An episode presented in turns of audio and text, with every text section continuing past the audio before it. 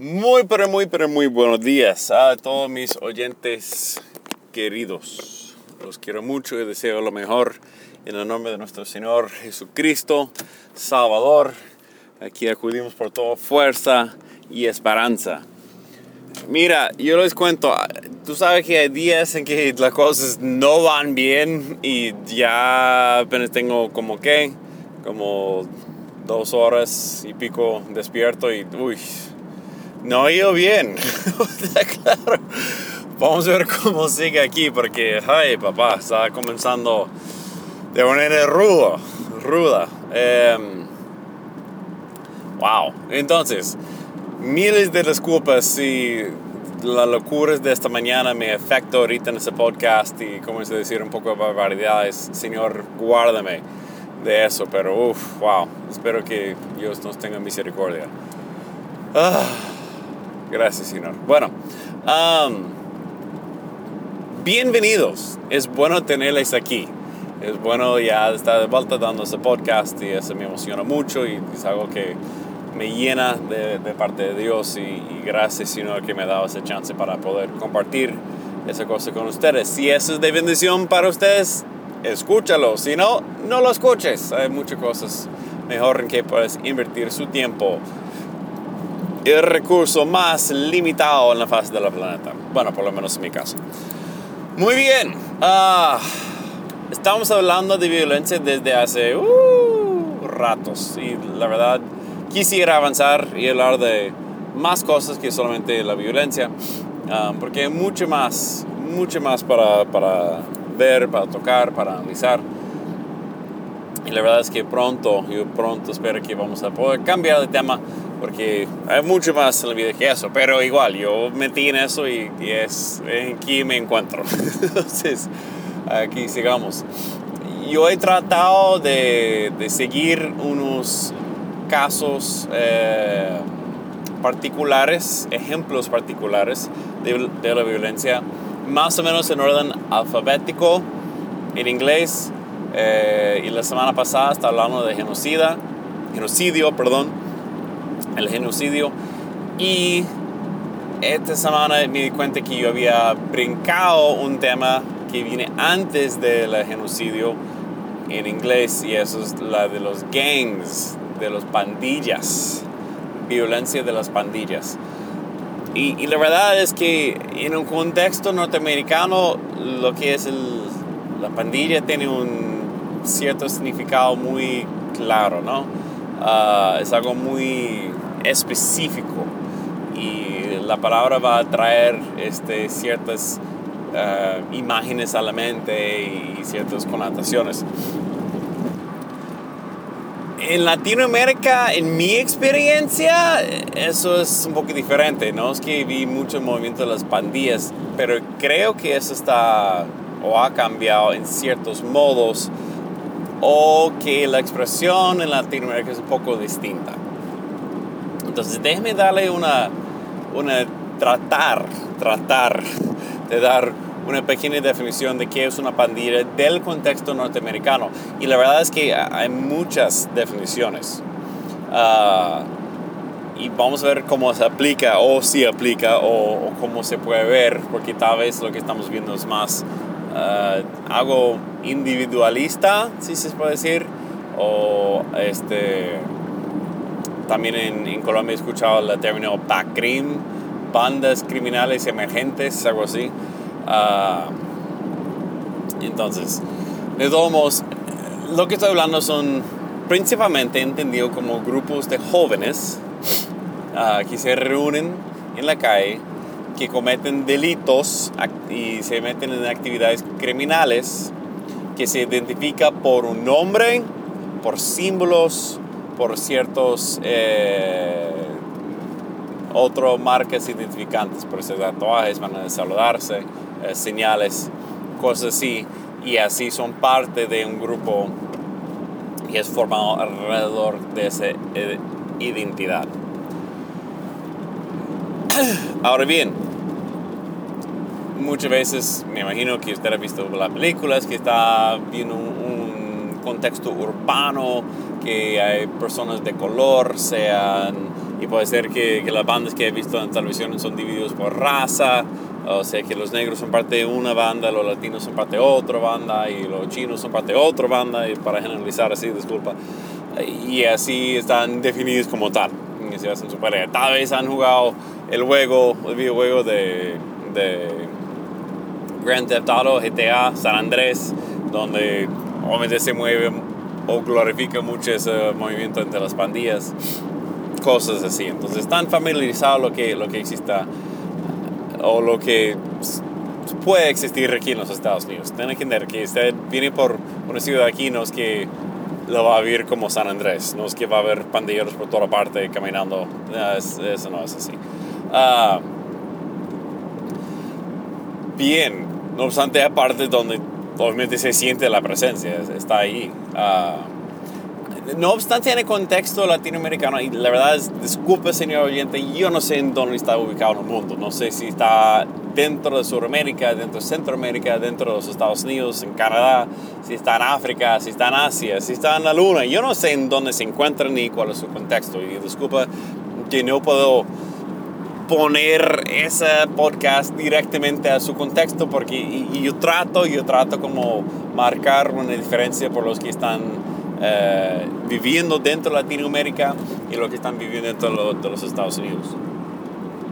Pero mi experiencia en Latinoamérica es que yo, yo no creo que nunca vi una pandilla como tal en mi experiencia en Latinoamérica. Ahora bien, si, si hay, por favor, corrígeme. Y, tal vez de cierto modo, o sea, obviamente sabemos que hay movimientos criminales organizados ah, y también que muchas veces involucran jóvenes. Pero aquí tiene una manera de identificarse, de nombrarse, de, de ser parte de una cosa que es distinta que la otra, que hacen guerra entre las pandillas porque son de ese color, yo soy de, de tal color, yo soy de los norteños y tú de los sureños. Yo, en, en, mi contexto donde yo estaba, yo no vi eso tanto. Yo sé que eso ha cambiado mucho en Centroamérica, la verdad es que yo estoy muy desactualizado del contexto actual de Centroamérica, específicamente, bueno, sí, Centroamérica por lo general. Y, la verdad es que yo, yo quiero saber un poco más. Entonces, parte de parte 2 de ese, ese, episodio, que va a ser en dos partes, va a ser investigar un, un poco sobre el contexto de, de, Centroamérica, específicamente El Salvador, Honduras, Guatemala, uh, donde esos movimientos están reverdis, bueno, no reverdeciendo, sino como tomando más apego y tal vez de otra manera. Pues, uh, antes de realmente comenzar, uh, y ya, una cosita más en esa introducción. Um, obviamente hay grupos criminales que son entendidos, tal vez abiertamente, no abiertamente, que no son pandillas, porque típicamente no involucra jóvenes exclusivamente. Y hasta una pandilla no es que es de por jóvenes tampoco, pero me refiero como a una mafia. Un, tú piensas, no, el, padrino es, es, de los mafiosos italianos y los rusos. Y así va a pensar que, no, esos son grupos más establecidos. Tiene más organización, tiene más ganas, digamos, y por eso tiene más quién sabe qué, no son tan apasionados, son muy apasionados, pero no de la manera de los jóvenes, tal vez es un poco más eh, sabios en la manera que llevan a cabo sus empresas criminales. Y no sé por qué como sociedad que entre respeto, si se puede decir así, hay más respeto dado a los mafiosos, a los mafias ya establecidas, mientras que a los jóvenes que están cometiendo crímenes en la calle, esos son vistos como una escoria, están vistos como, ah, eso es algo horrible dentro de los ojos de la sociedad. Pero ahí vamos, ahí vamos, entonces vamos a hablar como de eso. Uh, y, no, la verdad, fuera de, de, de ¿cómo se explicara? Fuera de, preferencias de edad, preferencias de modo de actuar, la verdad es que si ambos están involucrados en asesinatos, robos, eh, estafas, cosas así, porque uno es más respetado que el otro? Me pregunto, no sé, alguien me explica.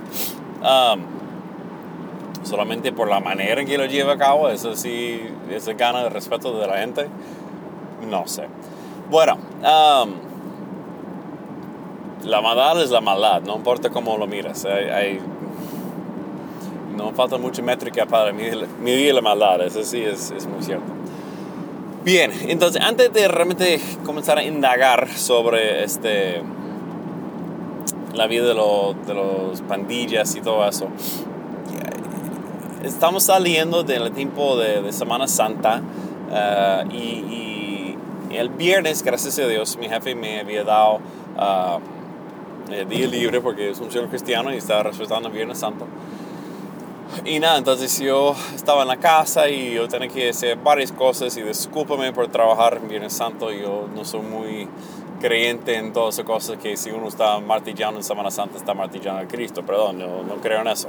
Uh, a la verdad, yo debo tomar un descanso para realmente reflexionar sobre Cristo y, tuve una oportunidad que fue entre tareas para, para, hacer eso y fue muy impactante de parte de Dios y, eso me impactó mucho.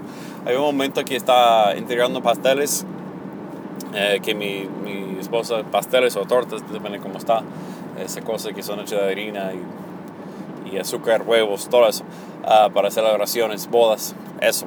Um, y está entregando unos y mientras que está entregando, está escuchando radio y están hablando de, la reflexión sobre los sufrimientos de Cristo ah, en su procesión hacia la cruz. Y ay Dios, es, me impactó tanto y está tan impactado por, uno, el sufrimiento de Cristo en llegar a la cruz. Dos, en su decisión, o sea, hablando como él cargaba su cruz, llegó un punto que estaba tan cansado que no pudo cargar más su cruz y se cayó y, tuve que buscar eh, Simón, el sireno, para cargar la cruz. Eh, me impactó mucho porque estaba pensando, él decidió, a pesar de tener ya la espalda todo comido por el látigo, él siguió eh, mandatos, instrucciones para cargar el instrumento de su muerte hacia su muerte. Y, y, en parte yo, puedo comprender que nuestro Señor Salvador lo hizo por amor a nosotros, pero me hizo pensar que, es una persona que, que, es una persona, un criminal. ¿Por qué ellos cargarían su cruz? Prefiero decirle al cinturón, pues mátame aquí mito y ya. Entonces, sí, ¿por qué me va a obligar a cargar esa cosa que me va a matar? No, acábame ya. Pero Jesús no, no fue así, Él cargaba con todo su esfuerzo esa cruz, ese instrumento de su propia muerte, en medio del de proceso de morir, en medio de su sufrimiento agudo, doloroso. Él lo cargaba y lo seguía hasta que su cuerpo no aguantaba más. Um, ese me impactó mucho y, y, wow, Señor. Entonces estaba entregando pasteles tratando de no quítame las lágrimas de que, los pasteles. Ah, pero Jesús, cuando, y, la reflexión que, que, me llegó de todo eso es que aquí en los Estados Unidos casi no pasa mucho reflexión sobre eh, el Viernes Santo, sobre la crucifixión en, en esa temporada de Pascua. Más bien que celebra lo que es el Easter, la Pascua, celebran ese domingo de resurrección porque el enfoque está sobre la resurrección de Jesús. Pero lo que yo sentía de parte de Dios es, a la medida en que uno se abraza la cruz, se abraza el Viernes Santo, abraza sufrimiento, la sangre, eh, los insultos, a la medida que uno abraza eso, a esa misma medida va a poder entrar más a la resurrección. Pero es imposible entrar en la resurrección si no hay muerte. Si no hay la entrega, si no hay el sacrificio, no hay una vida nueva. Eso está muy claro cuando dice, el que quiere salvar su vida la perderá. Y el que pierde su vida por mi causa, lo va a recuperar. Y, la verdad es que vamos a tener una vida nueva a la medida que abrazamos la cruz de Cristo. Sí, Él ha muerto, por nosotros, para que podamos tener vida. Ah, y sin su muerte no hay vida para nosotros. No obstante, es Dios mismo que levantó a Jesús de los muertos. Jesús se murió y está muerto. Totalmente, realmente, por todos los medios estaba muerto. Él entregó todo, no es como, no, estaba guardando parte de su vida, estaba esperando. No, estaba muerto. Y Dios lo levantó de entre los muertos. Frase que se repite por todas las escrituras. Dios lo levantó de entre los muertos. Y así Él fue levantado. Por su entrega total recibió la resurrección total. Entonces, a medida que abrazamos esa misma entrega, ese mismo sacrificio, vamos a recibir esa misma cantidad de resurrección. Parte, parte de, de esa entrega de Jesús era para ser crucificado entre dos criminales, porque estaba siendo juzgado como criminal, está siendo asesinado como criminal, a pesar de que no había hecho nada que puede ser eh, entendido como actividad criminal. Y, y, sí, la Biblia a veces traduce eh, los nombres de esos criminales, no los nombres, sino sus etiquetas, como ladrones, revolucionarios, rebeldes. Uh, pero igual, eran, eran, criminales, eran personas que eran bajo castigo del gobierno estaban acabando con su vida así.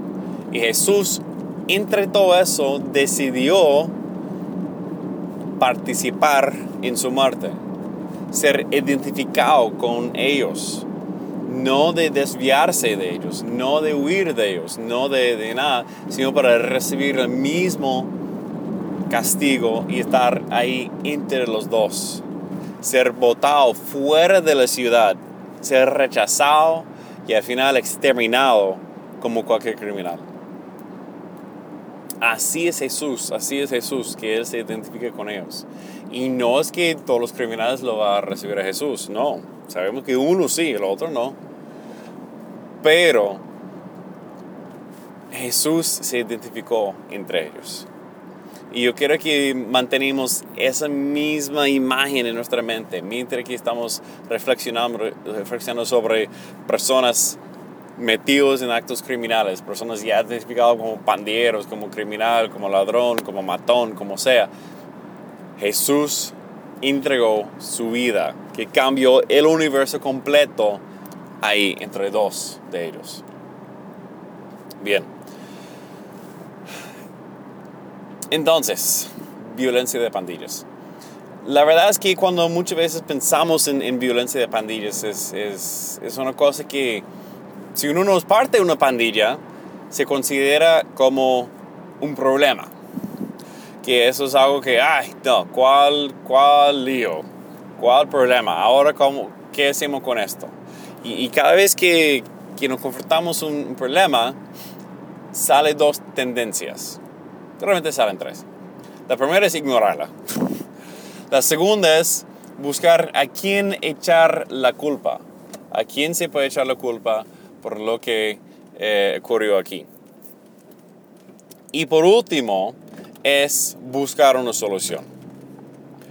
Y la verdad es que yo quiero sugerir que las tres opciones frente de nosotros en, en el típico manera de resolver problemas, que ninguna de las tres realmente es apta en cuanto a las pandillas. Primero que todo, yo creo que la perspectiva de Dios de identificarse entre ellos, esa es la primera posición que debemos tomar. Y voy a volver a eso. Pero debemos mirar y ver Jesús entre los criminales del mundo antes de ser cualquier otra cosa. Porque así vamos a poder recibir lo que es la bondad de Dios y recibir lo que es el amor de Dios para ellos, porque esta es la clave para poder ver la liberación de nuestros hermanos que están sujetadas a todas las, cosas de las actividades criminales que están metidas ahí.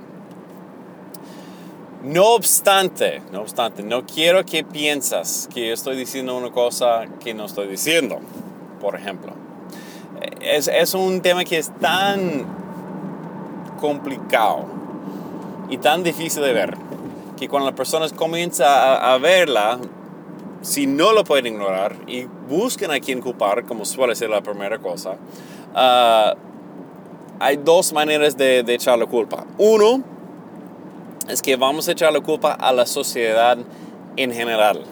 Eso es un problema de los políticos, es un problema de la situación económica, eso es un problema de la, de la cultura de ellos, es un problema de su raza, de ahí sale el tema del racismo, es un problema de tal. Y ahí estamos buscando a quién echar la culpa y este, estamos señalando varias partes de la sociedad que llevan la culpa de el problema, entre comillas, ¿no? La verdad es que sí, hay mucho de eso que sí tiene mucha razón. Las raíces del problema, entre comillas, sí tiene mucho que ver con las, eh, las realidades y factores sociales, económicos, familiares y culturales que entra allá. Eso es parte de la realidad. La otra, la otra en que echar la culpa es echar la culpa al individuo. Mira, tú decidiste unirse como parte de ese grupo. Tú levantaste el arma, miraste a esa persona, hecho la misma imagen en semejanza de Dios, en la cara y jalaste gatillo y lo mataste, o lo puñalaste, o lo robaste, o lo violaste o lo traficaste, como está pasando, mucho tráfico de personas humanas. Tú lo engañaste y, le quitaste lo, que está ahí. Tú, como individuo, tú eres el culpable. Tú lo hiciste. Porque al final y al cabo, todo lo que tú haces es decisión tuya. No va a echar la culpa a nadie más. No, eres tú, papá. Y la verdad es, sí, también.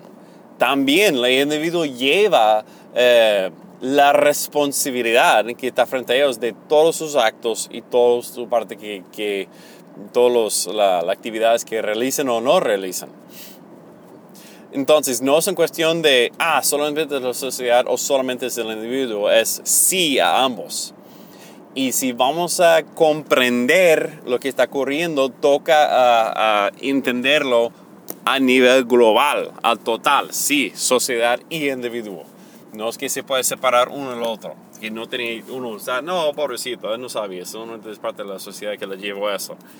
Ay, pobrecito. No, también lleva responsabilidad.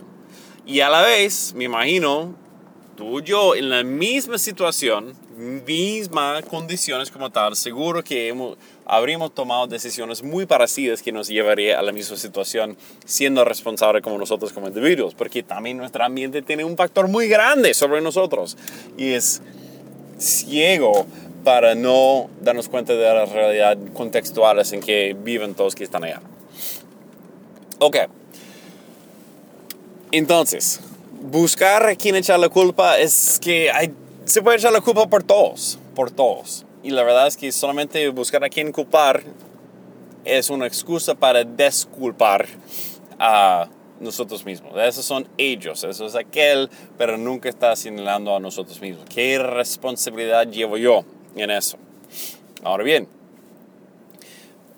en tratar buscar una solución al problema, entre comillas, también se equivoca. Y, y segunda parte de ese podcast, que va a ser la semana arriba, va a ser dedicado, perdón, a, una, a un estudio más en profundidad cómo, cómo eso se, se ha realizado y cómo está fracasado y cómo está volviendo a tener graves problemas. Um, pero muchas de las veces como trata de resolver buscar soluciones a. Uh, principalmente, lo, principal es hacer como hicieron con los criminales que fueron crucificados crucificado con Jesús. Es remover y eliminar. Es decir, si están dentro de la ciudad, los voy a sacar fuera de la ciudad y los voy a eliminar. Y así resuelvo el problema eso se puede tomar en muchas formas. Sabemos que eso puede ocurrir de modo de encarcelamiento, que ya vamos a sacar todos los jóvenes, todos los muchachos que están metidos, se lo vamos a meter en la cárcel, así no va a ser una amenaza más a la sociedad. Puede tomar la forma de limpieza social, que sabemos que ocurre mucho en nuestra Latinoamérica. donde ah, el problema es tan, tan grande, hay tantas, no, ni hay espacio para cárcel y sabemos si la mandamos para cárcel solamente va a peor, pues extermínalos. Y así vamos a quitarnos el problema. Ya, se fueron todos, ya la matamos a todos, entonces ya, ya estamos listos ahí. Uh, y, y, ninguna de esas dos opciones realmente resuelve nada. Uh, ninguna es, es una, entre comillas, solución. Solamente está tratando um, evitar los problemas. Y, como digo, en la siguiente episodio vamos a hablar cómo eso sí ha explotado y eso no funciona. Um, y, pero la verdad es que sí, hay, hay la sociedad siempre va a tratar ver una manera para eh, deshacer de lo que está ahí actual. Y también eh, hay métodos de prevención. ¿Qué podemos hacer como sociedad, qué podemos hacer como familia, como personas eh, cercanas e individuos, para prevenir que las personas y los jóvenes se meten en las pandillas desde el inicio? Porque cuando ya están metidos ya es complicado que salgan. No quiere decir que no se pueden, pero obviamente es más difícil. Uh,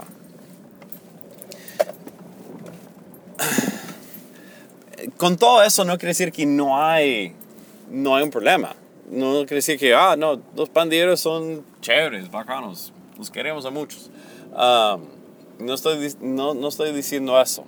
O sea, la Biblia está clara, la Biblia está muy clara porque se puede ver los salmos, los proverbios, está lleno de referencias a los malos, a los violentos, a las personas que esperan a comer a los pobres, a la espera a hacer maldad, a las personas que están pasando por allá, que las espera para tenderles una trampa y comer sus huesos. Eso es muy, muy común en todos los salmos.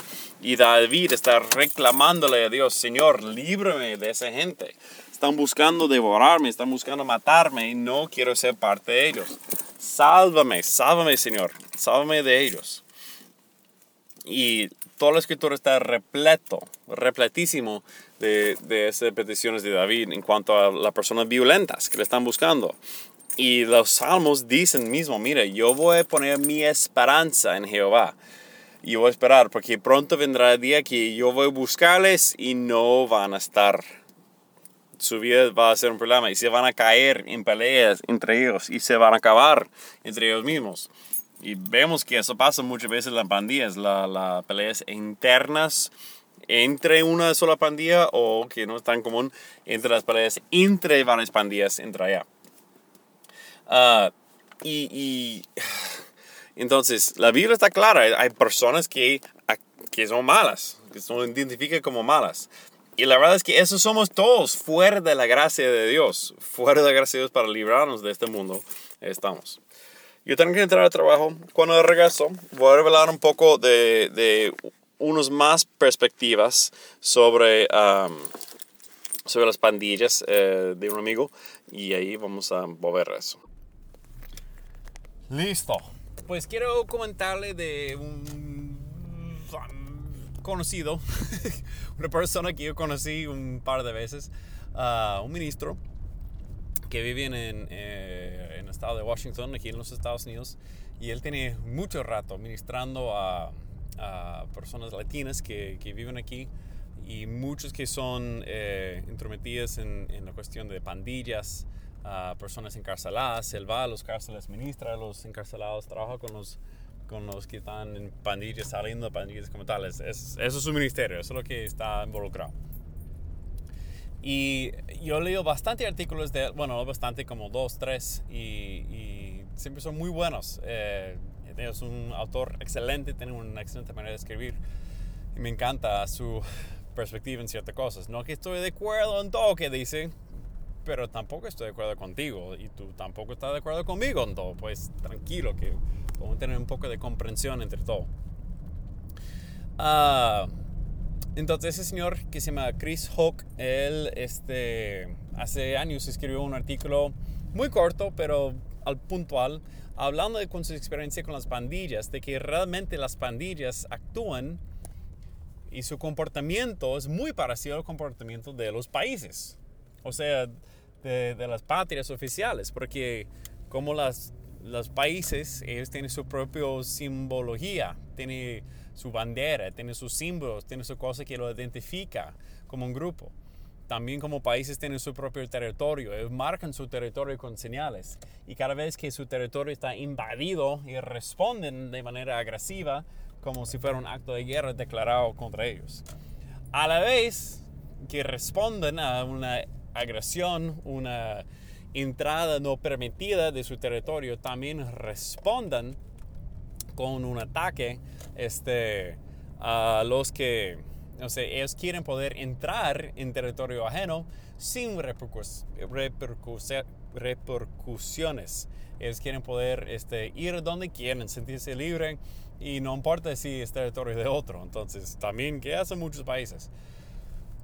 Entonces, de todos modos, él está, mira, estos son grupos organizados, tienen su propia jerarquía, eh, son personas que, que, están entrometidos en algo que es más allá de ellos mismos, tienen una identidad en común que los define más allá que solamente su identidad, uh, su identidad personal individuo. Entonces es, es interesante su perspectiva y, la verdad es que si estamos hablando de siglos y siglos atrás, uh, los pandillas de hoy hubiese fundado naciones.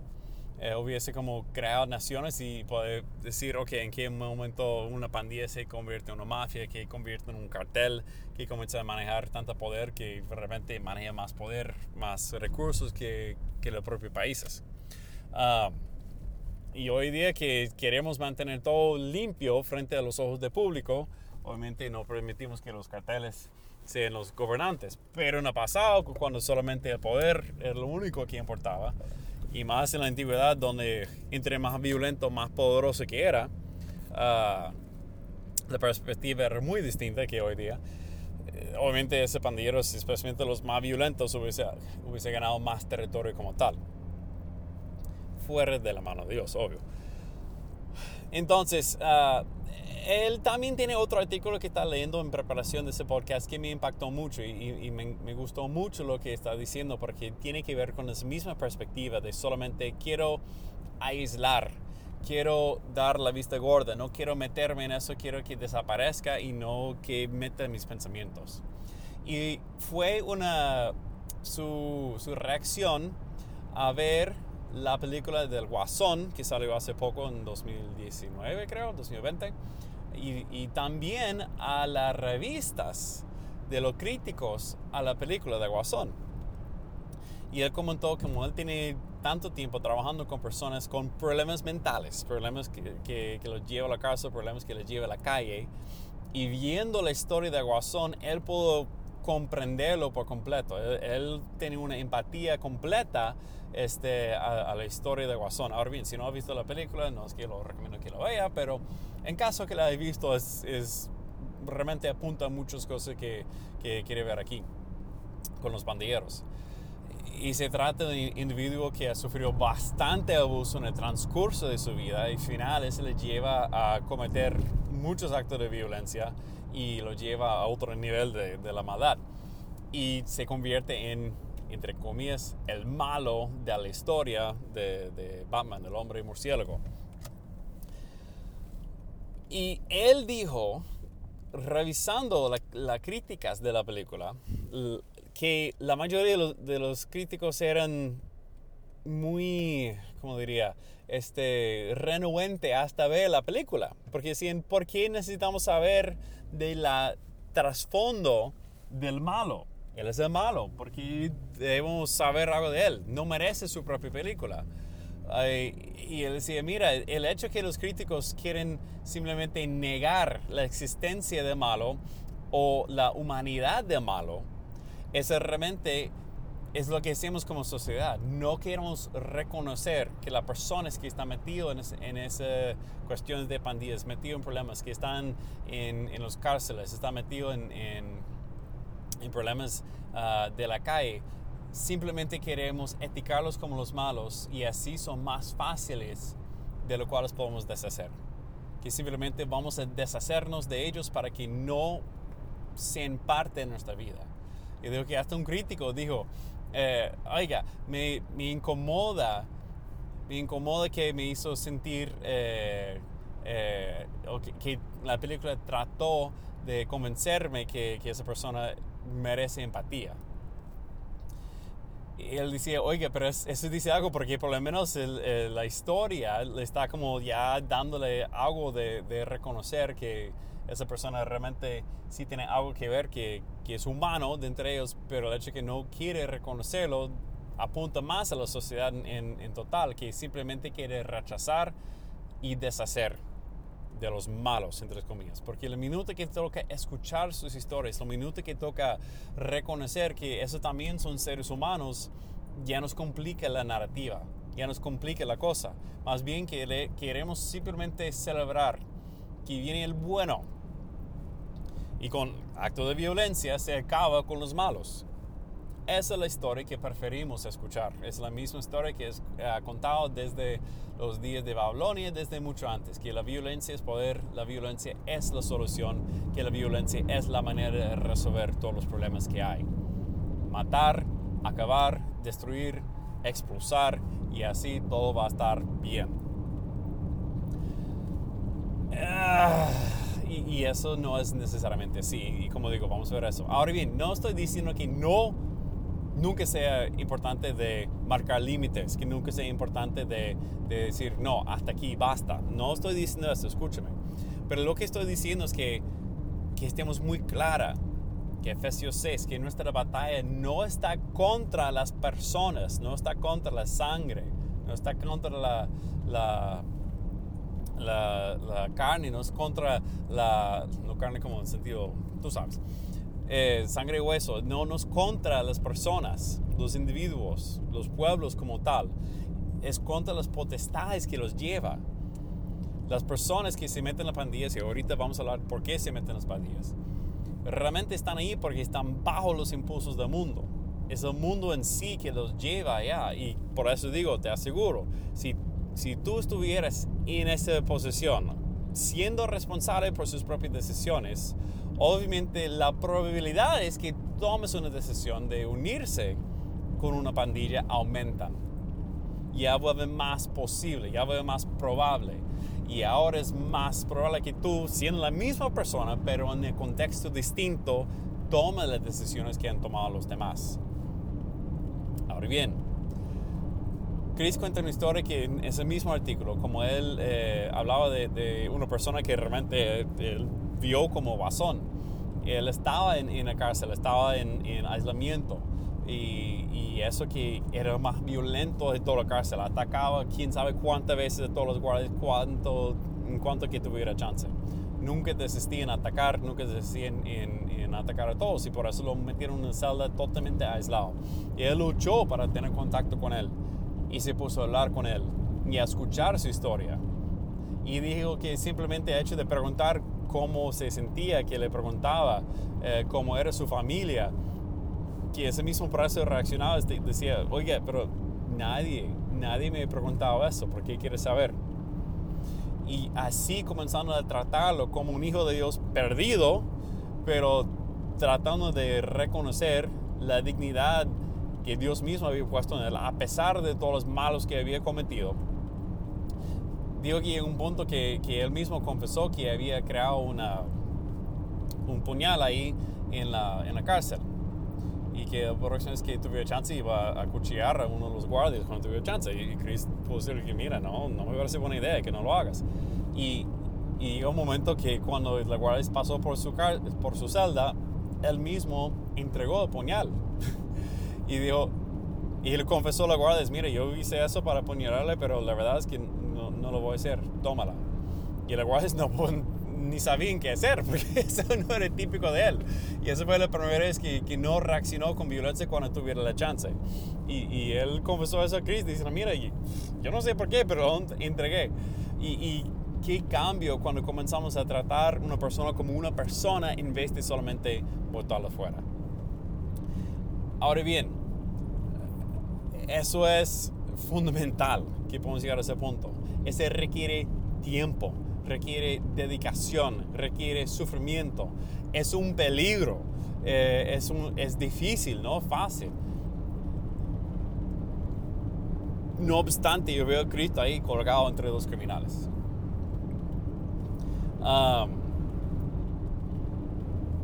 bueno, cambiando un poco de tema. ¿Por qué? ¿Por qué los jóvenes se meten en las pandillas? ¿Por qué, por qué escogen ese camino?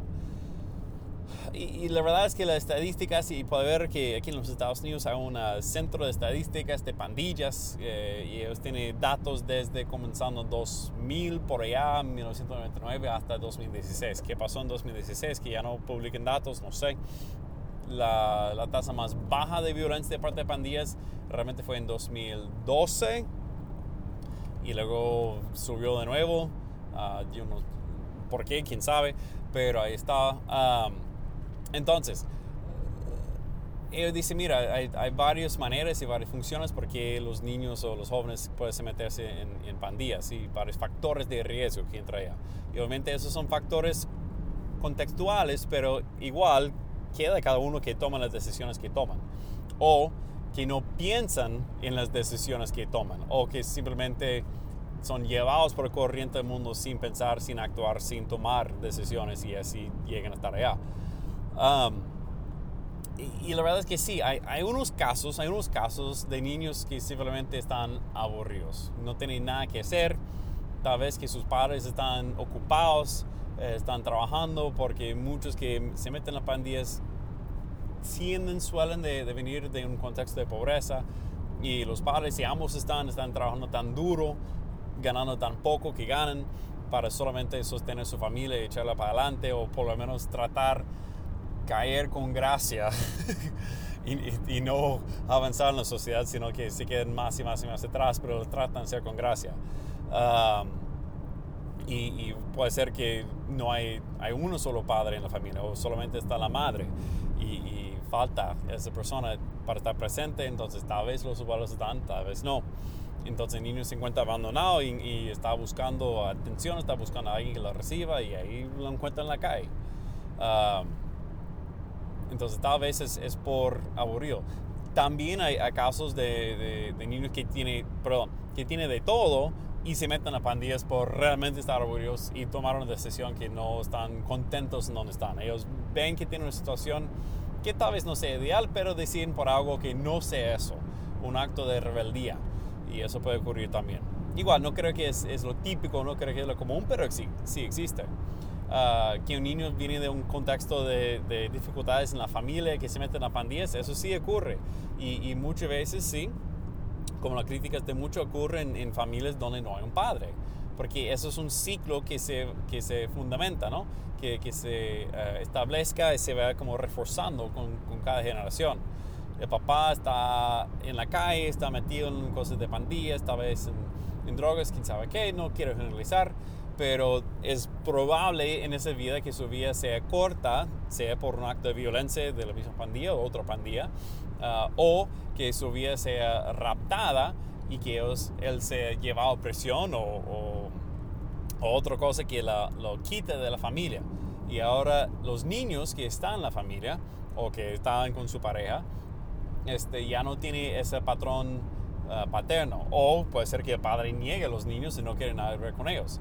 Entonces ahora los niños van creciendo sin la figura paterna en la casa, entonces van buscando una, una figura paterna donde la pueden encontrar.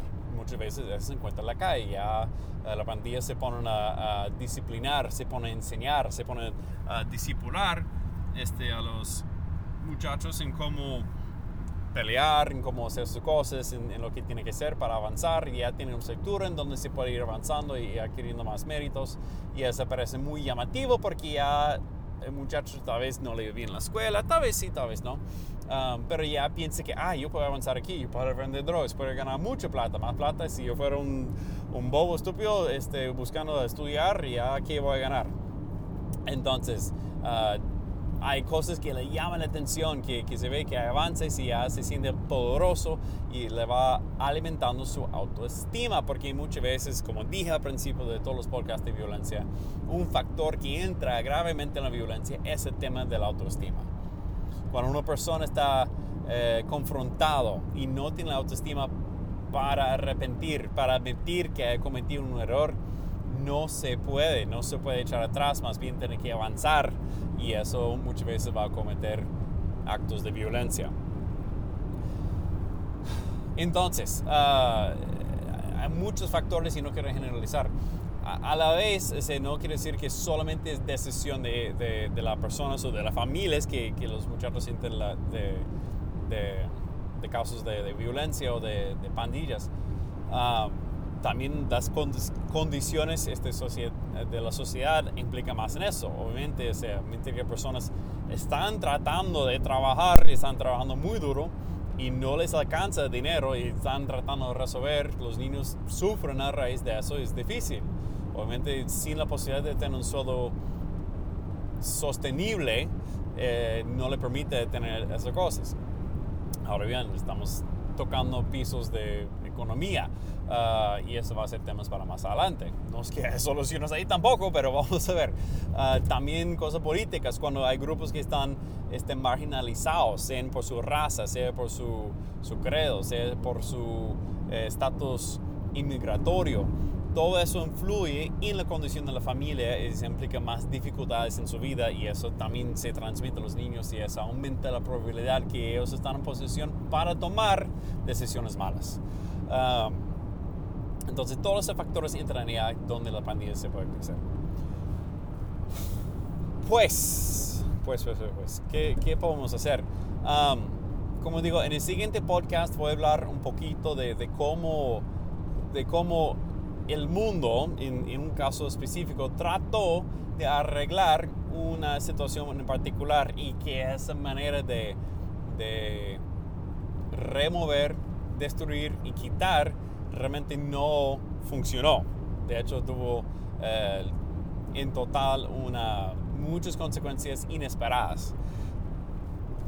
Pero la pregunta es, ¿qué realmente desea Dios de parte de nosotros?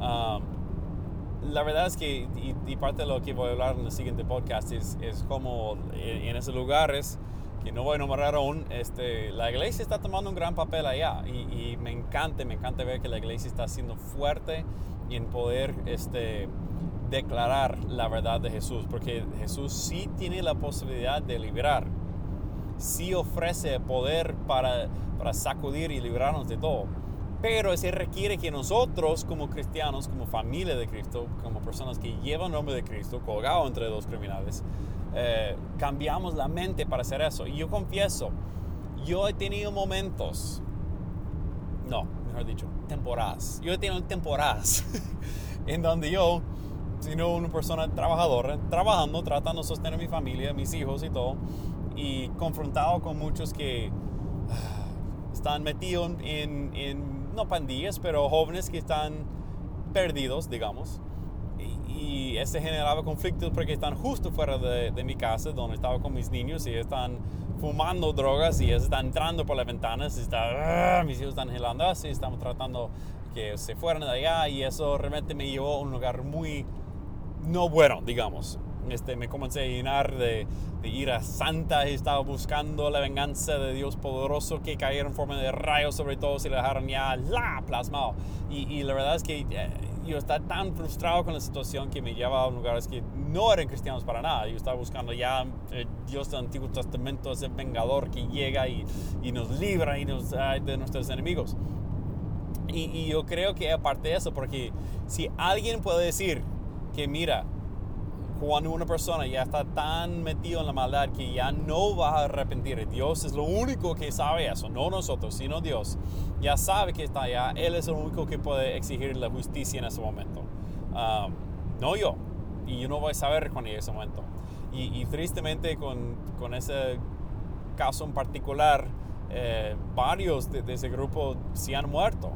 Y, no es que me da alegría en eso para nada, más bien me hace sentir que yo soy una persona horrible porque yo estaba ah, en mis pensamientos muy frustrado y no contento y, eso me está llevando a pensar mal eh, para ellos. Y cuando eso pasó, mucho tiempo después, eh, no, eso no era alegría para mí, eso no era nada. Más bien era como, ay Señor, ¿por qué no se arrepintieron? ¿Por qué no dejaron de ser mal? ¿Por qué no, no cambiaron su pensamiento? Ah, pero ahí está. Entonces yo lo confieso porque la verdad yo soy humano también. Y, y la verdad es, es, es, un momento que toca manejar y caminar entre dos extremos donde podemos ver uh, dónde queda la justicia, dónde queda el amor y dónde queda la misericordia de Dios. Porque la verdad es que sí, estamos hablando de personas que quitan vidas. Muchas veces las pandillas, especialmente los que son muy violentos y que promueven la violencia y hasta para entrar sus, sus integrantes tienen que mandarlo a matar a alguien. Eso es mal. Eso es gravemente mal. Eso es contra el reino de Dios y el reino de los cielos. Y Dios quiere que se arrepiente, que deje de hacer eso. Y que Dios tenga misericordia sobre todas las víctimas de, de eso. Dios mío. Entonces, eh, no es fácil, eso no es fácil para nada, porque realmente estamos deseando eh, amor en vez de guerra, estamos buscando paz en vez de violencia, estamos llamando a todos que dejen la violencia y que comiencen a amar y comiencen a arrepentir, a comenzar a repensar cómo puede ser su vida y realmente poner su confianza en Dios. Y más en situaciones de, donde las circunstancias son tan difíciles, porque decir, bueno, si yo dejo eso, ¿cómo voy a vivir? Y hacer lo difícil es. Si abandono eso, ¿cómo voy a, no ser vengado? ¿Cómo no van a venir a matarme? Eso no es fácil, no es fácil para nada. Pues que Dios nos tenga misericordia sobre todos en, en la búsqueda de su reino. Entonces, bueno, yo pienso que realmente toca ver cómo el Espíritu nos está guiando para que el Espíritu nos pueda llevar y, nos pueda guiar y podamos ver las personas no como nuestras intenciones de, ah, de exigir este, justicia humana sobre ellos, más bien como Dios lo vea. Y eso no es fácil, eso no es fácil. Sabiendo que unos van a seguir rechazando a Jesús para siempre, otros sí van a arrepentir en un momento de sus dificultades. Muy bien. Que Dios nos tenga misericordia, que nos cuida y que podamos escuchar su voz en todo lo que hacemos. Eh, volvemos en la semana arriba, vamos a examinar un caso particular. ¿Qué pasa cuando el mundo trata de arreglar una situación? Es un caso particular que, que vale la pena examinar. Por algunos de ustedes eso va a ser noticia muy vieja, tal vez para otras va a ser, wow, yo nunca sabía eso, eso es muy interesante. Uh, y tal vez puede ser muy difícil de escuchar pues, eh, como digo, prepárese. Ah, porque muchas veces nuestras perspectivas en las cosas ah, son difíciles de cambiar y entender. Bueno, que Dios bendiga grandemente, nos vemos muy pronto y que puedan escuchar la voz de Dios en todo lo que hacen y que seas un fuente de amor, un fuente de gozo, paz y alegría para todos que encuentran. Que Dios los protege, que los cuida y que nos salve de todo mal, más bien que nos haga un factor para el bien para todos. Eso pedimos en nombre de Jesús. Amén. Y amén.